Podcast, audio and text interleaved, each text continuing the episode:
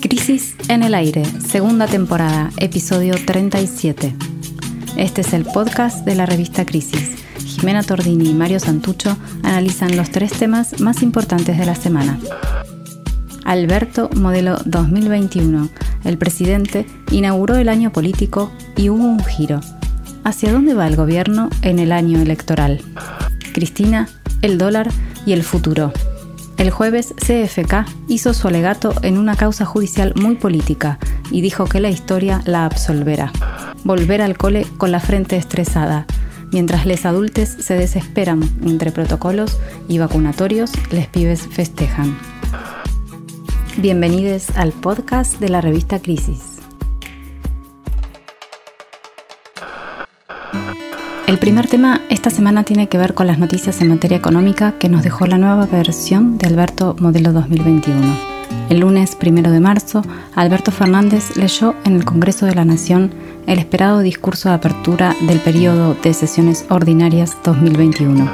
A su izquierda se sentó la vicepresidenta Cristina Fernández, que dirige el Senado, y a su derecha Sergio Massa, a cargo de la Cámara de Diputados de la Cámara de Diputados. No sabemos si esta ubicación quiso decir algo o no. Se trata del ritual institucional más importante del año. También fue la primera aparición pública del presidente en el país luego del vacunagate que costó la renuncia de su ministro de Salud en medio de la pandemia. En medio de la pandemia que estamos atravesando.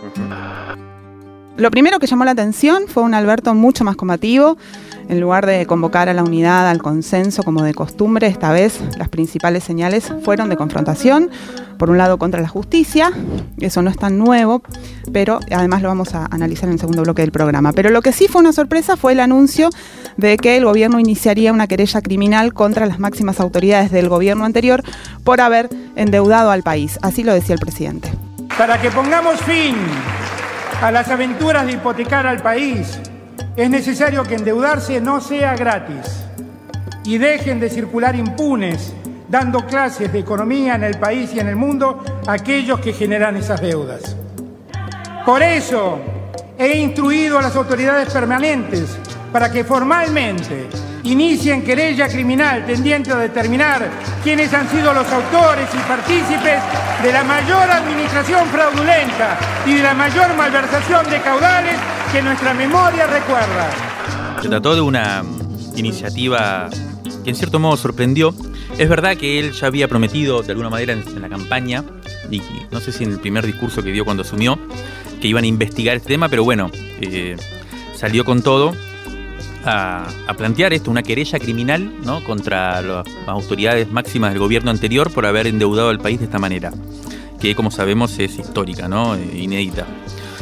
Por lo que estuve averiguando con personas del gobierno que, precisamente se están ocupando de elaborar los argumentos jurídicos que, van, que va a llevar adelante la querella, el expediente está en este momento en la CIGEN, eh, que se lo va a entregar a la Oficina Anticorrupción que a su vez se lo va a cursar al procurador del Tesoro de la Nación, que es Carlos Zanini. Carlos Zanini que va a ser el encargado de presentar la denuncia eh, la semana que viene en los tribunales. Bueno, queda claro que se trata de un cambio de posición por parte del gobierno, en el sentido de que, como sabemos, el gobierno venía durante todo el año pasado, primero hizo la reestructuración, ¿no? A cargo del ministro de Economía Martín Guzmán y hubo, toda una reestructuración exitosa de la deuda con los acreedores privados, tanto extranjeros como, como acá en Argentina, y la coronación de ese proceso de reestructuración que liberaba el horizonte de pagos del Estado Nacional para poder intentar recuperar, eh, que, la economía vuelva a crecer, invirtiendo en Argentina, bueno, lo que iba a coronar ese proceso era precisamente la reestructuración de la deuda con el FMI eh, que había apoyado a su vez el FMI al, Estado argentino en la reestructuración con los privados. Se decía incluso que ese orden de la situación había sido acordado entre el gobierno y el FMI, con lo cual, eh, bueno, todo parecía indicar que se iba. El problema es que esa, esa reestructuración con el FMI está, está detenida. Y eso es una de las primeras interpretaciones de por qué el, presidente Alberto Fernández abrió el año político 2021 con esta bomba, digamos, ¿no? Yo escuché tres interpretaciones diferentes. Uno podría hacer un análisis de por qué pasa esto. Bueno, lo, primero que, alguna gente dice es esto, que como el FMI venía demorándose y incluso hay algunos indicios públicos que venía endureciendo su posición con Argentina, Sergio Chodos, el encargado de, del Cono Sur argentino, ¿no? pero encargado del Cono Sur en el FMI, dijo hace poco que el FMI, por ejemplo, le pedía a los países del primer mundo que inviertan más para salir de la recesión generada por la pandemia, pero a los países más chicos les pedía que no gasten tanto, que ajusten. Esto en el medio de la negociación. Con lo cual hay indicios de eso. Entonces, lo que se diría es que esta, esta medida de fuerza, si se quiere, de poner en cuestión la manera en que se hizo el préstamo anterior, es una posición de fuerza en esa negociación. Algunos dicen que esto complica la gestión de Guzmán, otros dicen que no, que es una forma de pararse en la negociación. Otra interpretación lo que dice es que no, que se trata de algo solamente de política doméstica y que consiste en responder al macrismo con la misma moneda con la cual el macrismo eh, opera, que es la de judicializar cuestiones políticas. Vamos a ver en el segundo bloque precisamente todo el tema de la causa dólar futuro, que también tenía que ver con la política económica del, del kirchnerismo y que se fue a los tribunales. Le pedimos a, Alejandro Berkovich, nuestro especialista en economía, Berco, que nos cuente cómo está percibiendo él este complejo vínculo entre la Argentina y el FMI y nos, nos mandó la siguiente impresión. La decisión del gobierno de tensar la relación con el Fondo Monetario es eh, claramente el resultado de la indiferencia, la frialdad que mostró el fondo en estos últimos 3-4 meses ante los sondeos siempre cordiales de, Martín Guzmán y de Sergio Chodos para intentar refinanciar la, deuda que, que, dejó Macri antes de el vencimiento que hay con el Club de París en abril.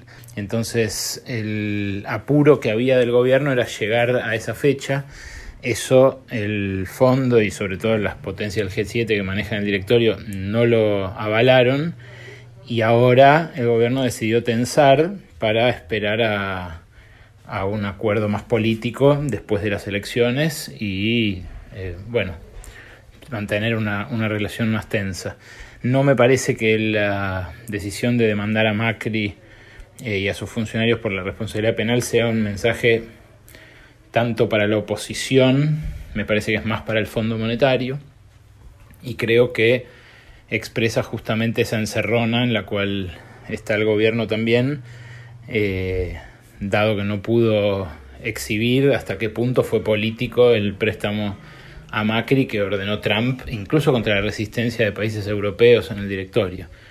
Es eh, difícil porque perdió la oportunidad de hacerlo el año pasado, ahora lo hace y encima tiene frente a todos los medios y a la oposición que les dice que es parecido a la causa de dólar futuro. Lo claro es que en términos financieros la tensión va a volver en marzo y en abril por ese vencimiento.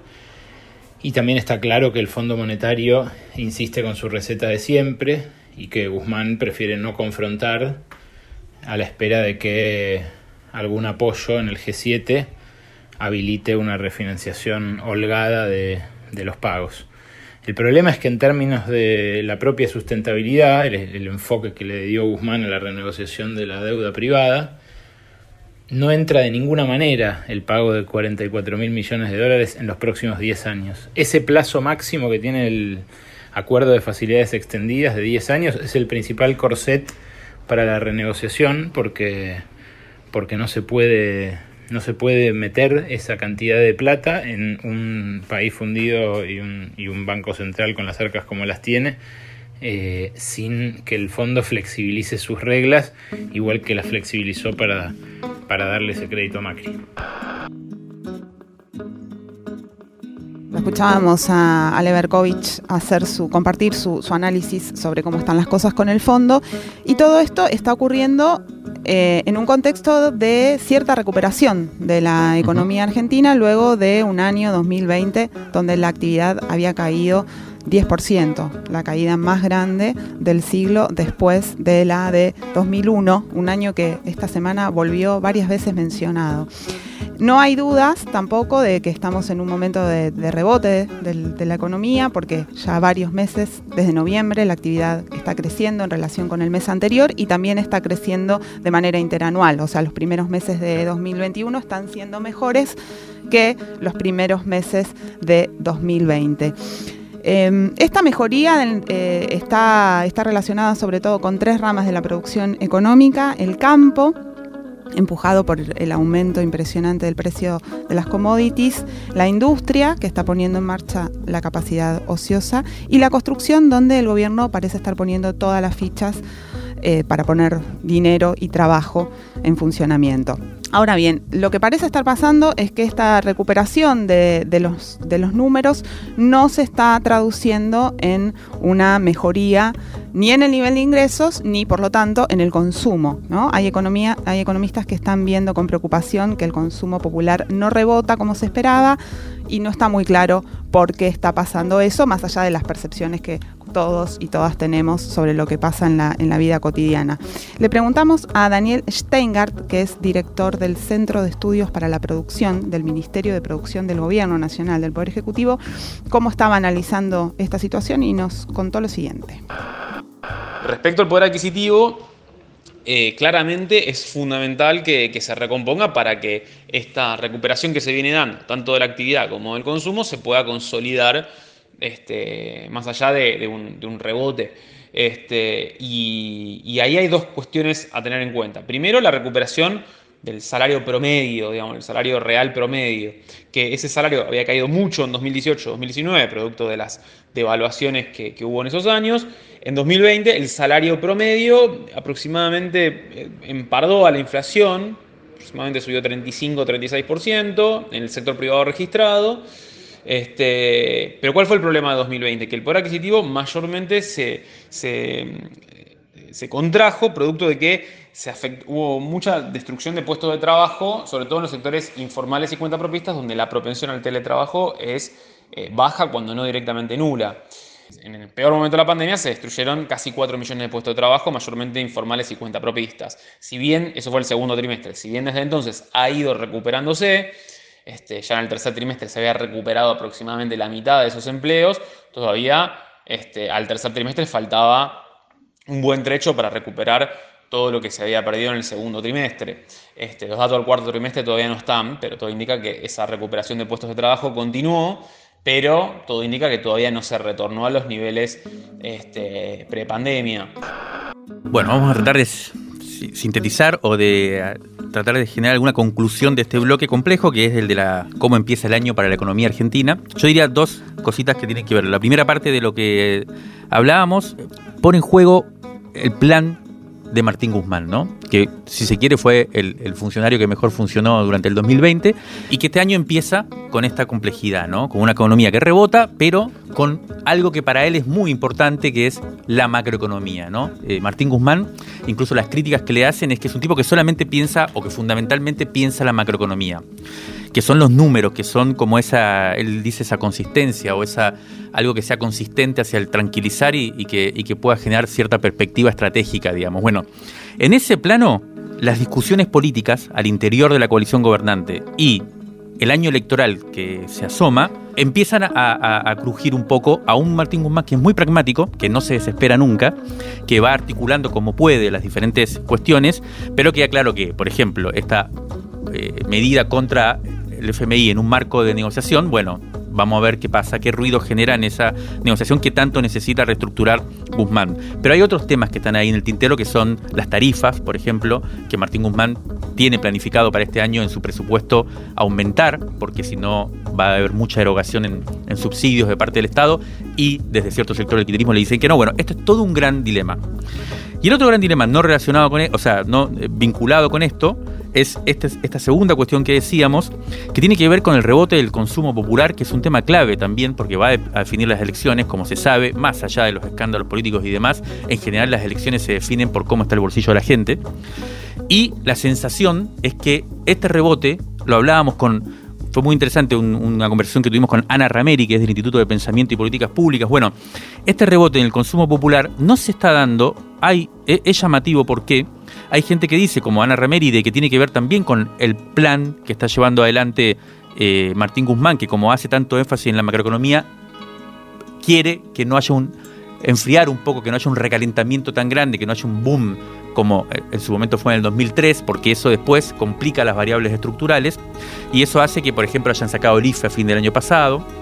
Esto es un tema. La otra hipótesis, que no es contradictoria, pero que es también llamativa, es que se sale de la pandemia con un sector popular o con una eh, fuerza laboral todavía más heterogénea y todavía más precaria.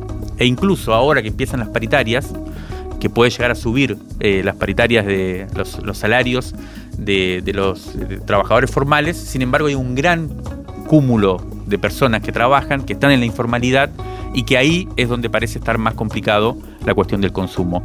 Veremos si el Frente de Todos y el gobierno tiene la capacidad de generar ahí los incentivos necesarios para que el ciclo sea virtuoso de crecimiento. Crisis en el aire. Análisis político en movimiento para tirar del hilo de la coyuntura. Crisis en el aire. De la tinta a la conversación.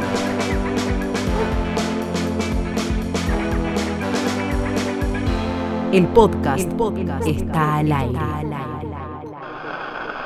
El segundo hecho político de la semana fue la declaración de Cristina Fernández de Kirchner ante la Cámara Federal de Casación Penal. Este tribunal debe decidir si la vicepresidenta, Axel Kisilov, Miguel Peche, Alejandro Benoli y otra decena de funcionarios irán a juicio oral en la causa llamada Dólar Futuro. En la causa que se conoce como Dólar Futuro. ¿De qué va esta causa?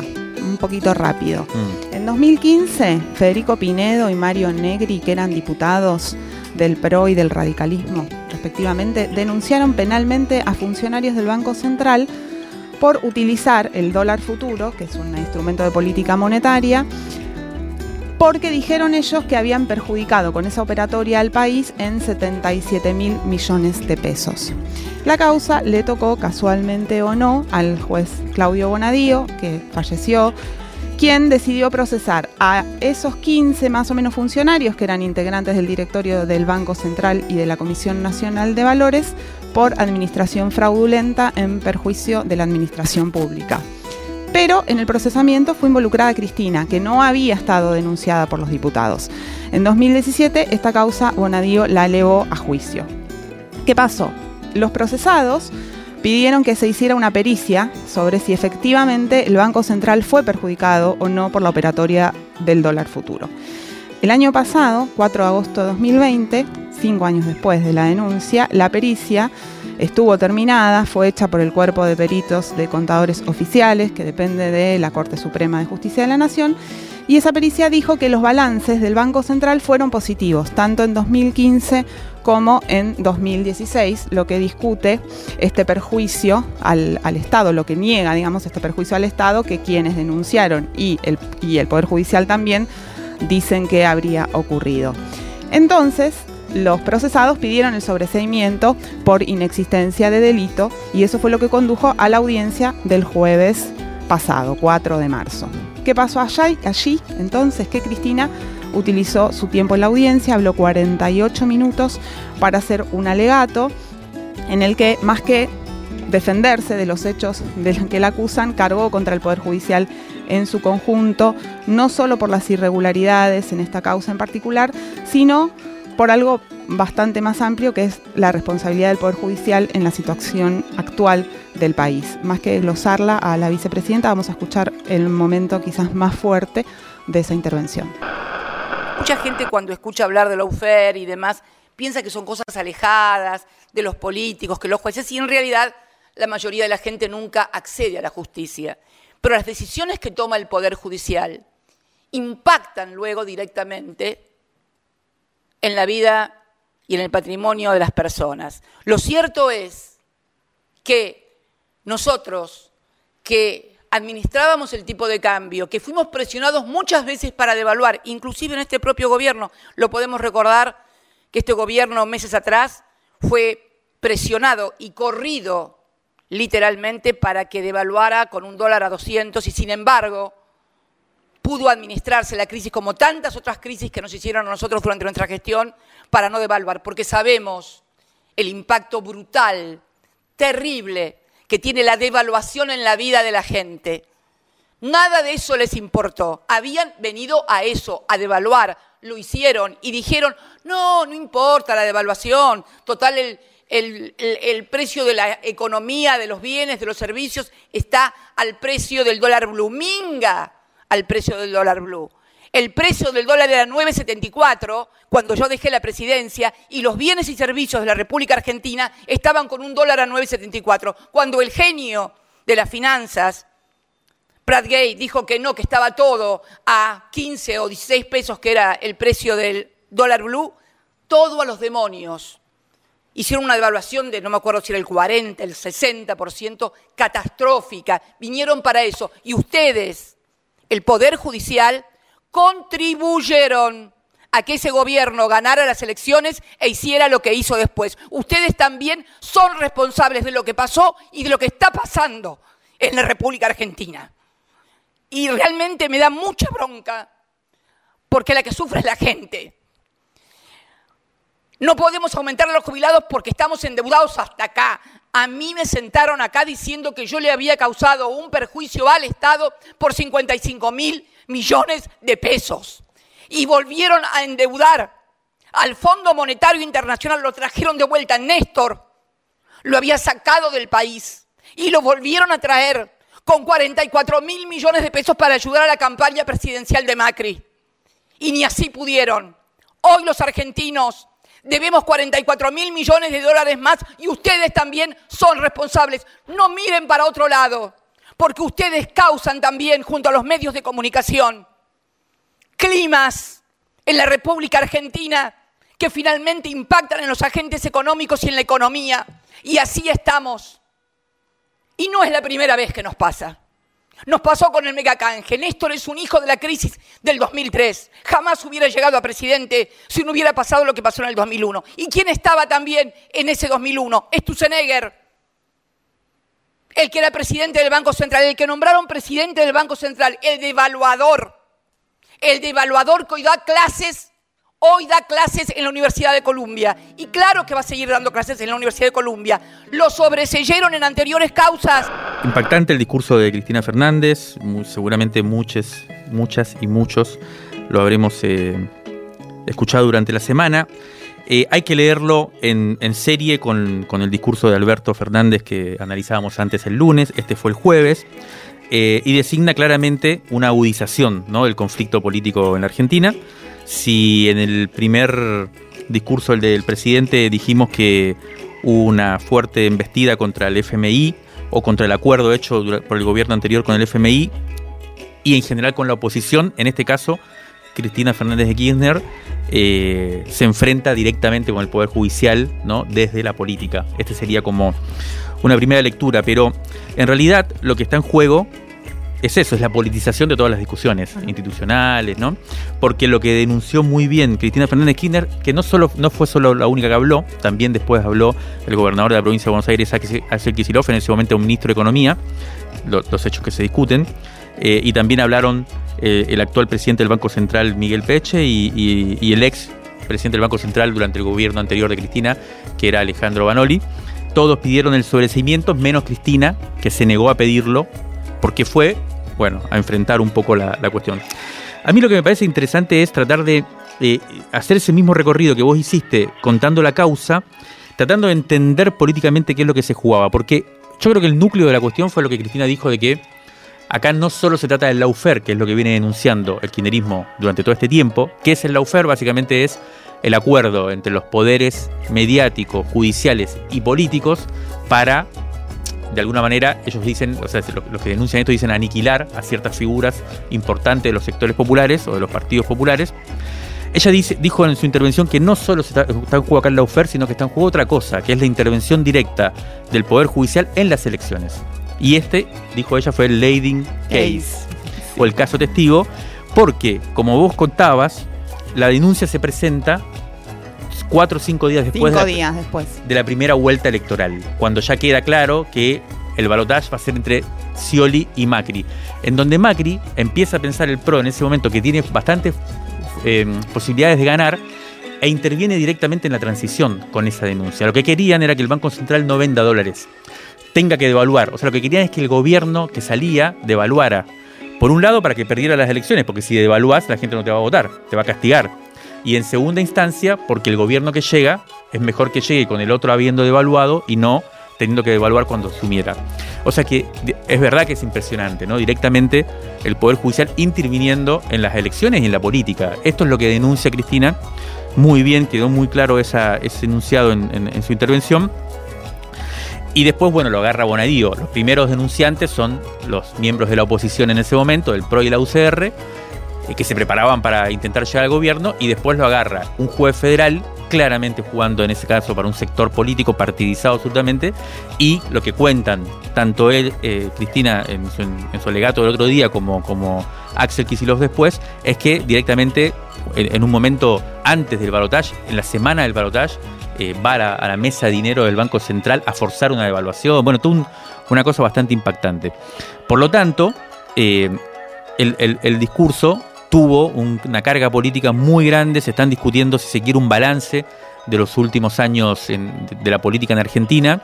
Se está discutiendo qué pasó, qué dejó el macrismo a su paso. Ella puso el ejemplo, ¿no?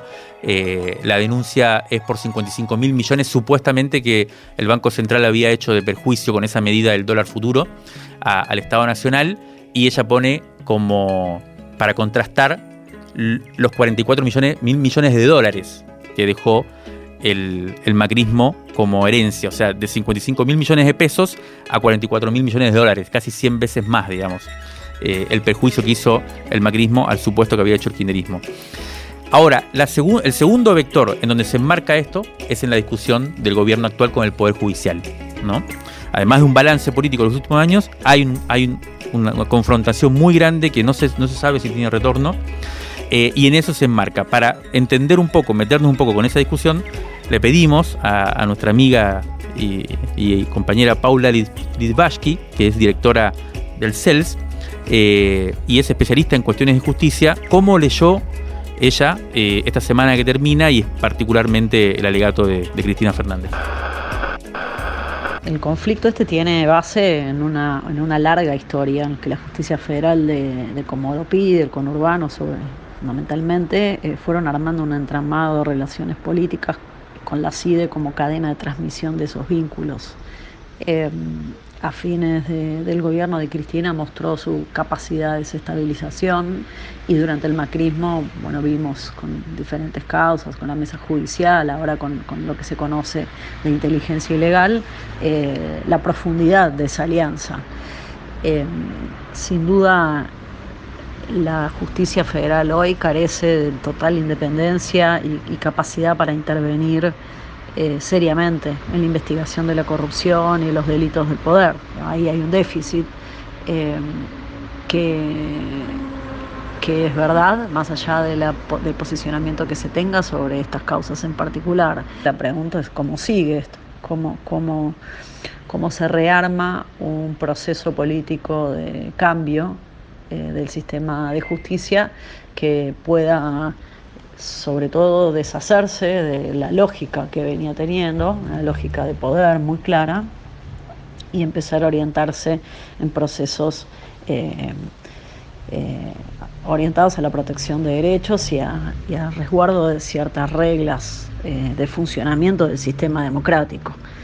Eh, llama la atención sin duda la, posición de la Corte, cada vez más deslegitimada, según en su desprestigio, sin resolver temas importantes, eh, metida en el medio de este fango y, mm, sin plantear una mejora de su funcionamiento ni una, ni una salida para, para una crisis como esta.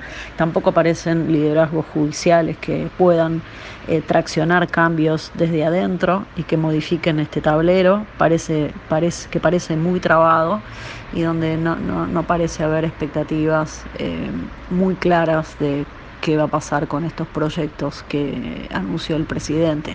En la medida que no se reordenen esas, esas alianzas, esas coaliciones y aparezcan eh, bueno, grupos también interesados en modificar esta lógica, va a ser difícil que, que esto se destrabe.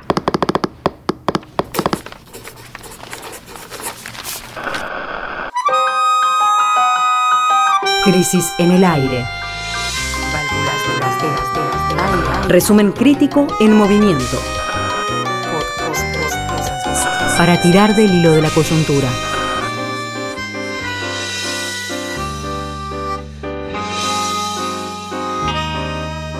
De la tinta a la conversación. Crisis en el aire. Rescate emotivo. Un diamante impreso en una crisis.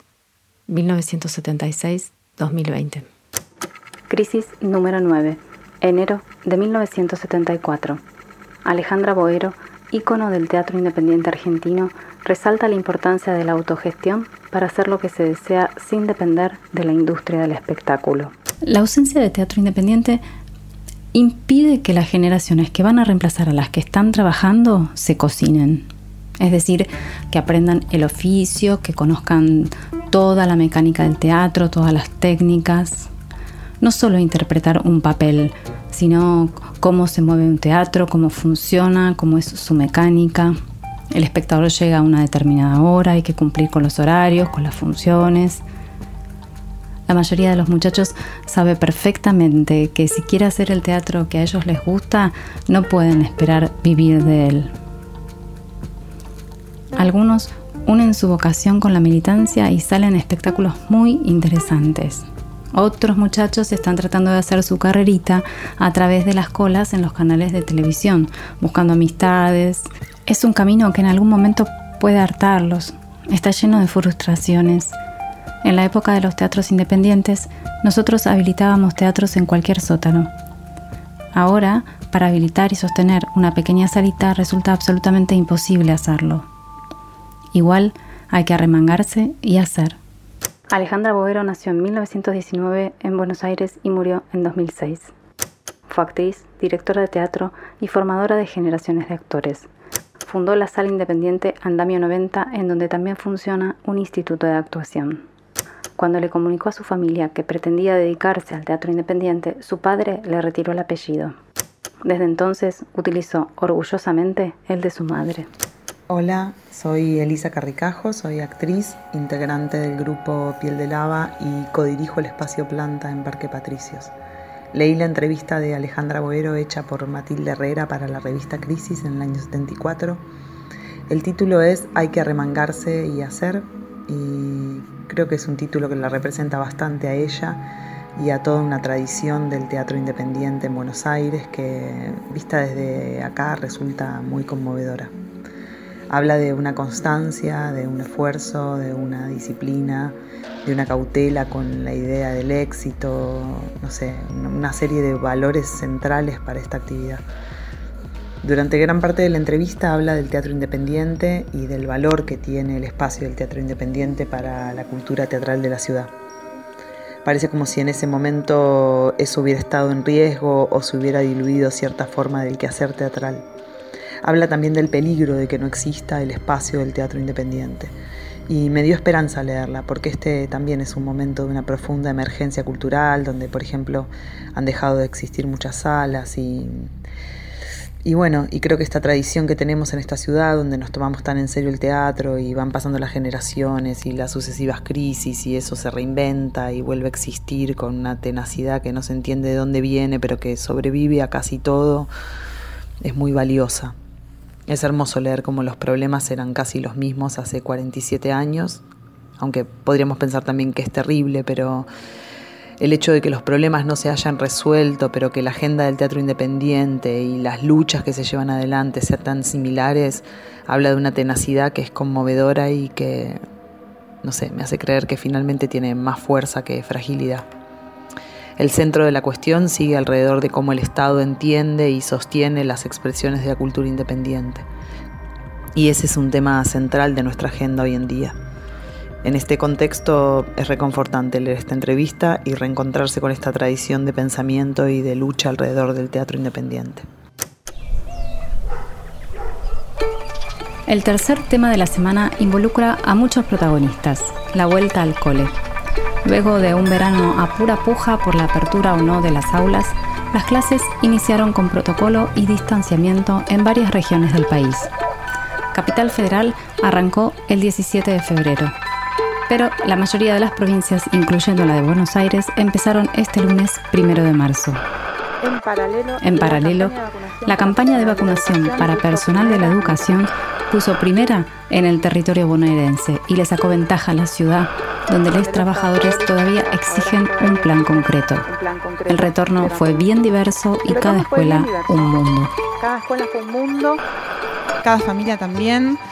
Al inicio de las clases, la discusión sobre si volver a la modalidad presencial o no se dividía entre los gobiernos que empezaron una carrera para ver, bueno, quién capitalizaba el hecho. El de la ciudad de Buenos Aires en eso tuvo un lugar bastante protagónico. Soledad Acuña en el ministerio, Horacio Rodríguez Larreta en las redes, agitando todo el tiempo declaraciones diarias que apuntaban a la presencialidad como objetivo principal.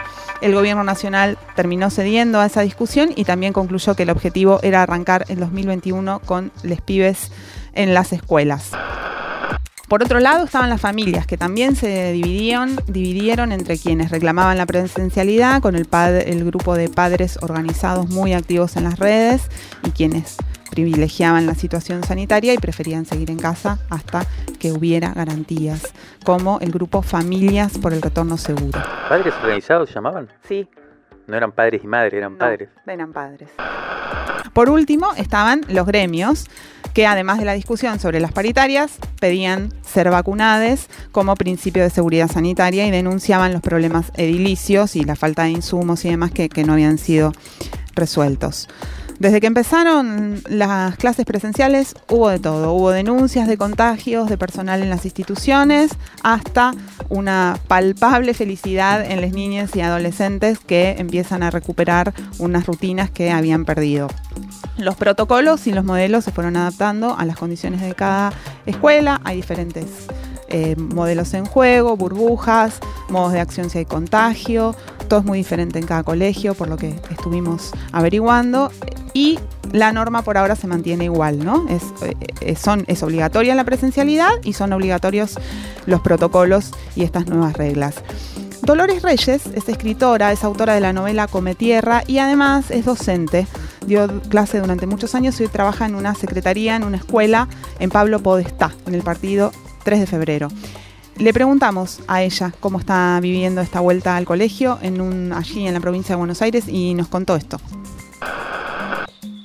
Bueno, la vuelta al aula es eh, bastante difícil en este contexto, ¿no? Eh, hay una parte enorme y fundamental de nuestra tarea que es ligada al contacto emocional con los alumnos y ahí los cuerpos juegan un rol importantísimo en el vínculo, ¿no? Para, para vincularte con chicos muy chiquitos. Yo muchas veces recibía nenes de 6, 7, 8, 9 años. Y bueno, Ahora verlos eh, sentados, cada uno en su lugar, con la distancia, en la medida que se puede, es, duro, es difícil. Pero bueno, también me sorprende que ellos eh, han entendido mucho, han, vivido la pandemia todo el año pasado y, y la mayoría, bueno, cumple todas esas normas sin demasiado esfuerzo.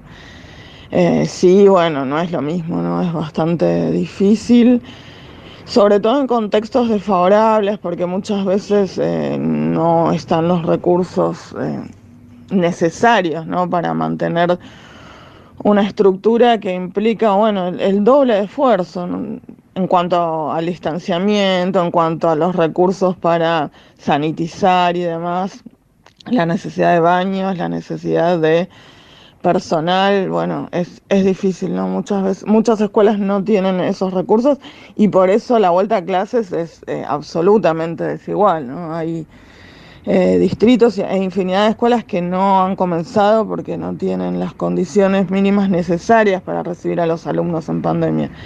Aquellas escuelas que hemos comenzado, bueno, trabajamos con burbujas, recibiendo a los niños en pequeños grupos, en tandas, entra escalonadamente. Esto es un esfuerzo para la escuela y por supuesto que es un esfuerzo enorme para las familias también. A mí me toca estar un poco de los dos lados, ¿no? Porque nosotros, bueno, yo tengo a mis hijos chicos que también es un esfuerzo enorme que entren a distintos horarios, salgan a distintos horarios, vayan distintos días o distintas semanas y tengan que hacer una parte virtual. Pero bueno, en un punto es esto o nada. y esperemos que todo salga bien, ¿no? Acá en provincia un factor enorme de, de esperanza, bueno, es que nos están vacunando. A mí me vacunaron ayer junto a varias compañeras de la escuela. Eh, por eso hoy tengo la voz así medio, medio mal y estoy con un poco de fiebre también por los efectos de la vacuna. Pero bueno, esto es un, una ventaja enorme tener una suerte de resguardo ante el virus porque estábamos todas bastante tensas sabiendo que estamos eh, exponiendo también nuestras vidas y nuestras familias a los contagios.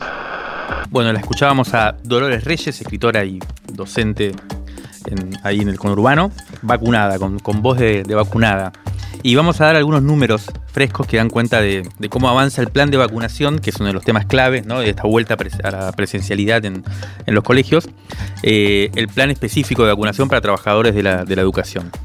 Según el Ministerio de Salud de la provincia de Buenos Aires, hasta el momento se aplicaron 91.355 vacunas hasta ayer para el sector educativo de las cuales 89.555, casi 90.000, corresponden a la primera dosis y ya hay 1.800 personas eh, vacunadas con la segunda dosis.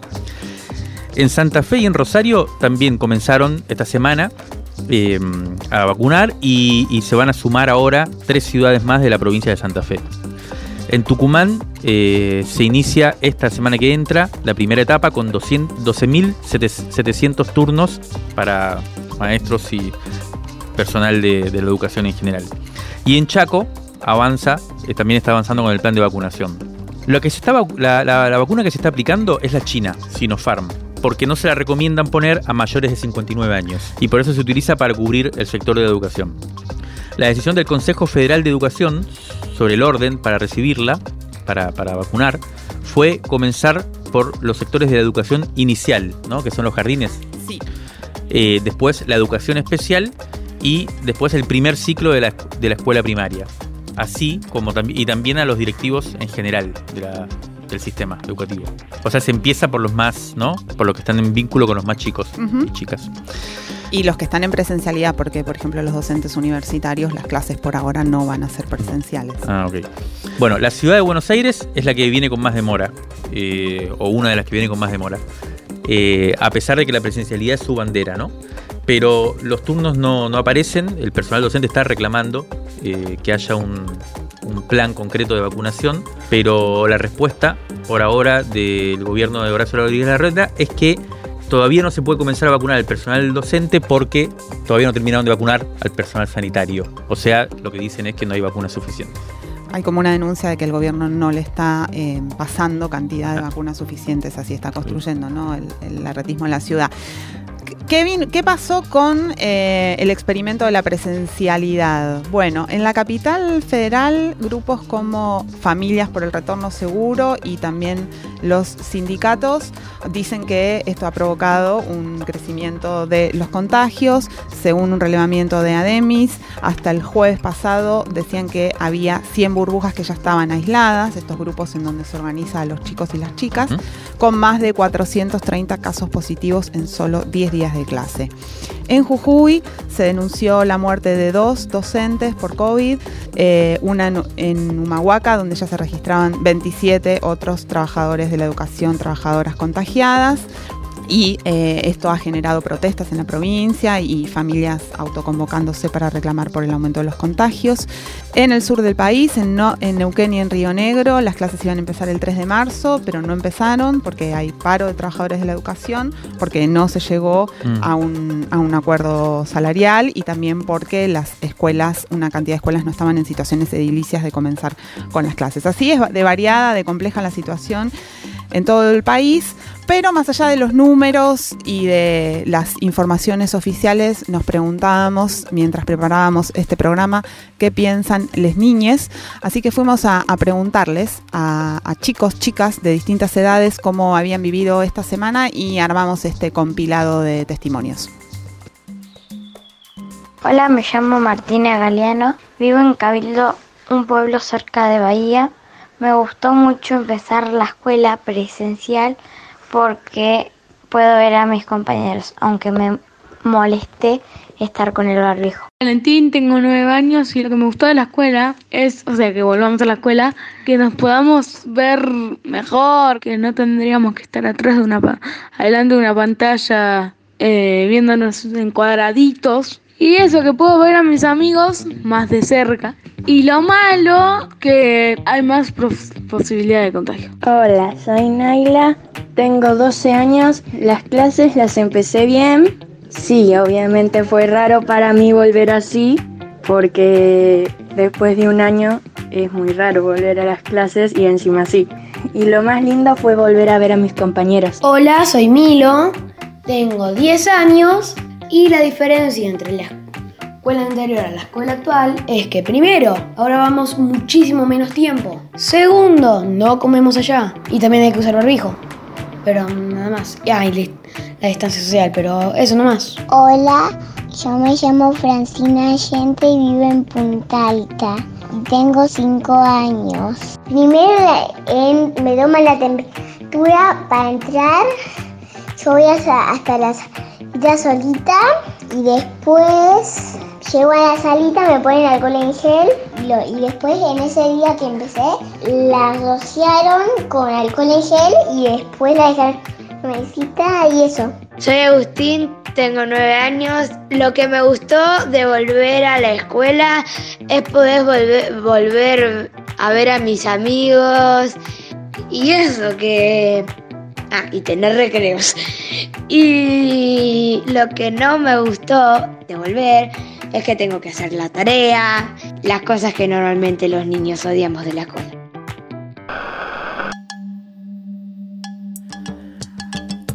Otra de, las cuestiones que la, que la, pandemia puso en discusión, y el año pasado lo, lo, conversamos bastante, es la reubicación del problema del cuidado, ¿verdad? Porque la, pandemia tuvo un impacto desde el principio muy fuerte en, todo lo que tiene que ver con, las tareas de, reproducción de la vida que fue también mutando a lo largo de este tiempo. Bueno, la, situación de la vuelta a clases parece haber vuelto a poner en el centro este problema que está relacionado con, la estructura de la sociedad, al que empieza a estar, empieza a ser tomado también por la política, pero que todavía parece que falta un montón para resolver. ¿Por qué digo esto? Bueno, porque la logística, el tema de los horarios, de las burbujas, de la vuelta al colegio, supone un montón de tareas nuevas para las familias que tienen que ver con llevar a los chicos, que antes la jornada era extendida, ahora ya solo son, las clases son de tres horas o cuatro, hay que ir, volver, llevarlos, cambiar los horarios todo el tiempo.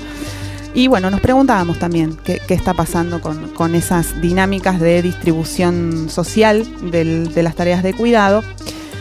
Y esta semana vamos a publicar en el sitio web de la revista Crisis una nota producida junto con la Universidad Pedagógica Nacional, UNIPE, con quien venimos construyendo y cubriendo juntos los problemas que tienen que ver con la educación.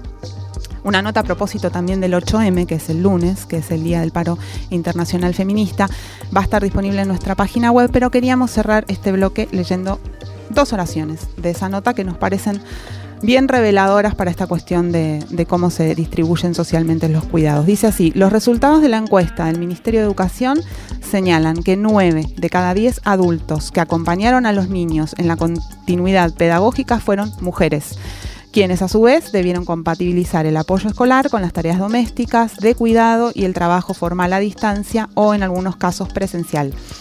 Si a esto se le agrega que el 78% de las maestras también son mujeres, queda claro que son ellas quienes sostienen, las mujeres, el sistema educativo argentino.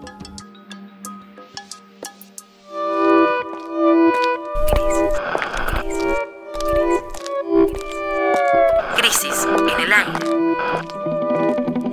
Revista Sonora Transmedial. De la tinta a la conversación. Crisis en el aire. Esto fue Crisis en el aire, el podcast de la revista Crisis. Podés escucharnos todos los sábados de 8 a 10 de la mañana por Nacional Rock 93.7 o desde el mediodía en todas las plataformas de podcast. Hasta la semana que viene.